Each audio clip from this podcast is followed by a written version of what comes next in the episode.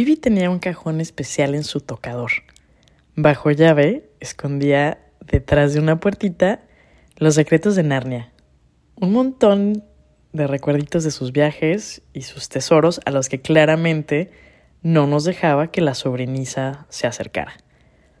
Tenía cámaras fotográficas y de video. De esas grandotas que se apoyaban en el hombro y tenías que usar un ojo completo para enfocar y grabar en VHS. Y me las prestaba.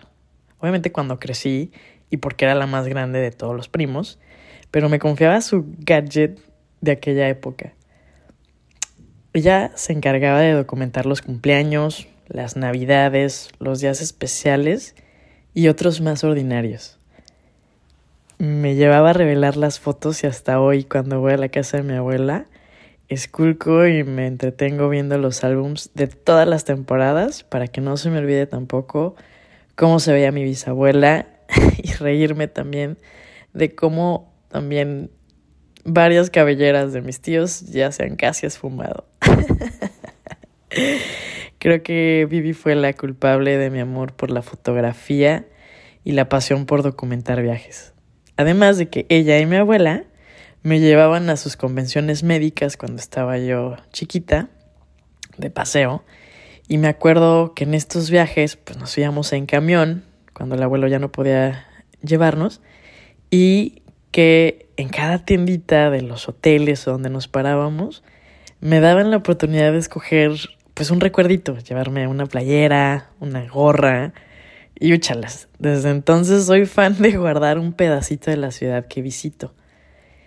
Vivi es muy fan de ver películas y también siempre tiene buenas recomendaciones cada temporada que regresa a, la casa y nos reunimos.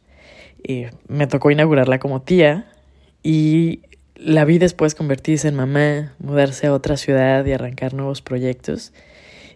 Y también cuando ya no estaba cerca me mandaba telégrafos. Entonces yo recibía, y me acuerdo perfecto de, de escribirle y, ir al, al, al, pues a la oficina de telégrafos y enviarlo. Y, no, no, era una cosa, ahorita ya suena súper de antaño.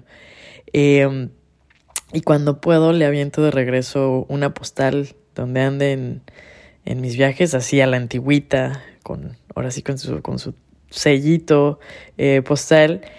Eh, y muchas veces ya ha pasado, por ejemplo, las que le mandé desde China llegaron mucho después de yo, de que yo volví, pero llegaron y se quedan para la colección. Y eh, aunque ella no está en redes sociales, a su modo sabe estar, mandar stickers de violín.